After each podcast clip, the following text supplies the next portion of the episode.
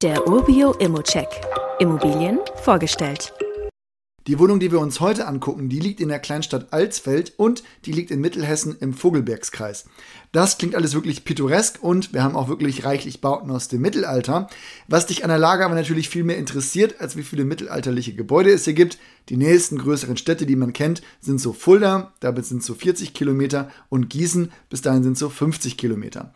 Und wenn man das mit Südhessen mal zusammenfasst, dann könnte man sagen, dass man am nördlichen Rand der Metropolregion Rhein-Main liegt. Alsfeld selbst ist eine Kleinstadt mit knapp über 16.000 Einwohnern. Wenn man sich die Region jetzt auch anschaut, also wo man gut in der Stunde mit dem Auto hinkommen kann, dann leben hier gut 2,5 Millionen Einwohner und 100.000 Studenten.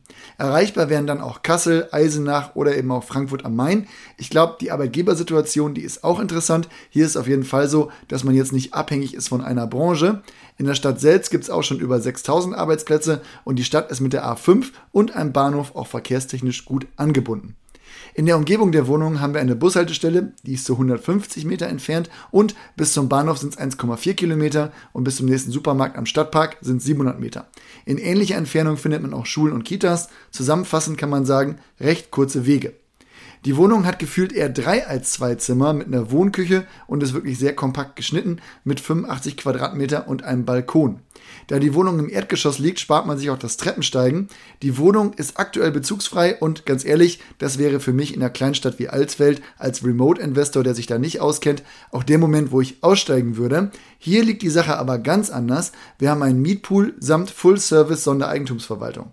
Für einen neuen Mieter wird gesorgt, die Kosten sind dafür auch schon drin und die Miete bekommt man von Tag 1 über den Mietpool ausgezahlt, selbst wenn die eigene Wohnung dann mal leer stehen sollte.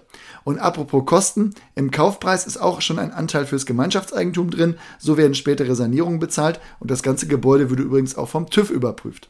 Das Konzept ist wirklich was für Investorinnen, die den Peace of Mind schätzen und sich nicht mit den ganzen Aufgaben eines Vermieters und einer Vermieterin beschäftigen müssen und einfach wirklich stabile und stetig wachsende Erträge zu schätzen wissen.